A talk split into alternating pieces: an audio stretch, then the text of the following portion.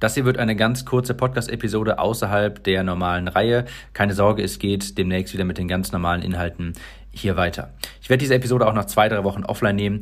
Ähm, Grund ist, dass ich eine kleine Bitte an dich habe.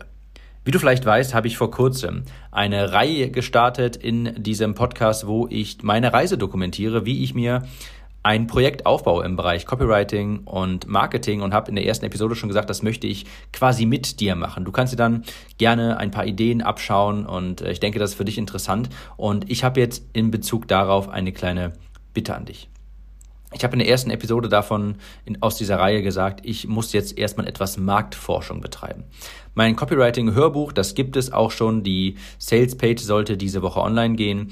Und um herauszufinden, was ich für Produkte erstellen soll, wie ich dir am besten helfen kann, habe ich eine kleine Umfrage erstellt, ähm, wo ich dich bitten würde, die auszufüllen. Das sind, glaube ich, sechs oder sieben Fragen. Das ist ganz kurz und auch anonym. Du musst hier keine Angaben machen, äh, was du genau machst oder sowas sondern einfach nur, was du für Engpässe hast, äh, welche Probleme du mit Copywriting zu lösen glaubst. Also es geht wirklich sehr schnell, einfach damit ich einen Einblick bekomme, okay, was wollen meine Zuhörer haben für Produkte, was sind ihre Probleme und Wünsche und wie kann ich die am besten lösen.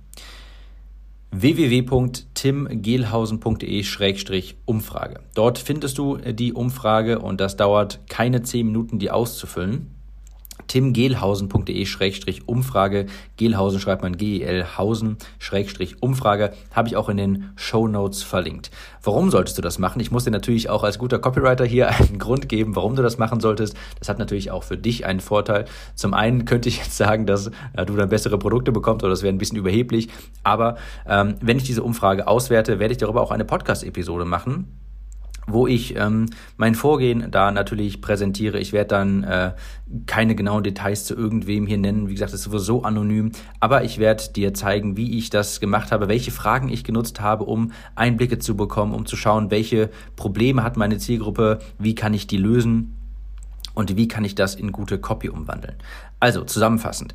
Ich habe eine kleine Umfrage gemacht für zum Zwecke der Marktforschung. Die findest du auf timgehlhausen.de-umfrage. Das ist auch in den Show Notes verlinkt. Einfach in deiner App äh, zu den Notizen rüberwechseln in der App und dort findest du den Link.